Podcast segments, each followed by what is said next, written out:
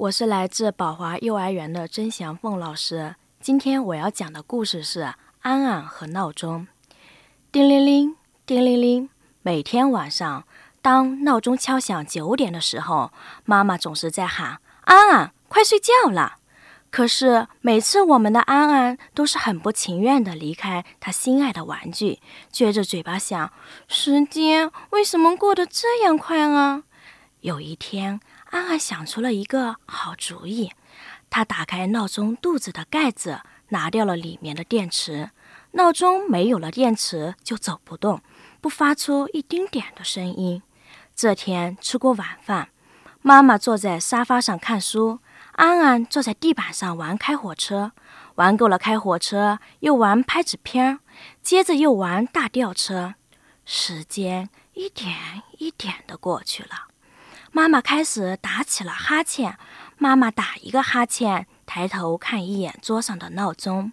妈妈看了三次，可每一次闹钟都指着八点。妈妈想了想，就明白了是怎么回事。不过妈妈什么也没说。妈妈用手捂住嘴巴，不让自己打哈欠，低头继续看书。屋子里静悄悄的。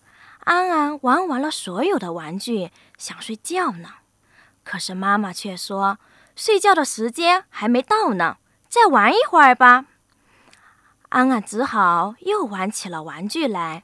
可是玩着玩着，安安又是打哈欠，又是伸懒腰。可是妈妈呀，装着没看见。安安的眼睛越来越小了。突然，他丢下了玩具，一下扑进了妈妈的怀里，恳求地说：“妈妈，我要睡觉嘛！”妈妈只给安安看闹钟，你看，离平时睡觉的时间还早呢。妈妈，嗯，是我拿掉了电池。安安只好老老实实的告诉妈妈。妈妈假装惊奇地说：“呀，原来是这样啊！”怪不得我也早想睡觉了呢。